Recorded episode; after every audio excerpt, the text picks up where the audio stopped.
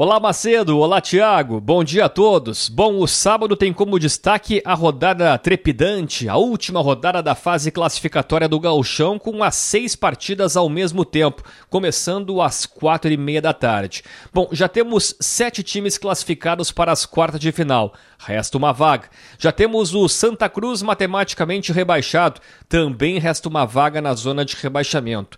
E o curioso é que os quatro times que estão brigando pela última vaga no G8 são os mesmos quatro times que estão lutando contra o rebaixamento: São Luís, Novo Hamburgo, Ipiranga e Avenida. Um deles vai se classificar para as quartas de final e um deles será rebaixado para a divisão de acesso. E aliás, o time que conseguir se classificar para a próxima fase é certo que será o oitavo colocado e, portanto, vai enfrentar o Inter nessa próxima fase, uma vez que o Inter já está garantido como líder do gauchão. Bom, o Grêmio na Arena recebe o Guarani de Bagé.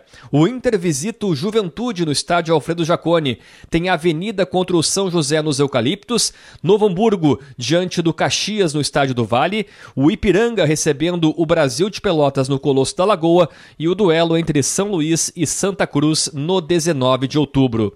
Bom, ontem, na Recopa Sul-Americana, o Fluminense sagrou-se campeão, venceu a LDU no Maracanã por 2 a 0 com dois gols marcados por áreas e ficou com a taça da competição. Macedo.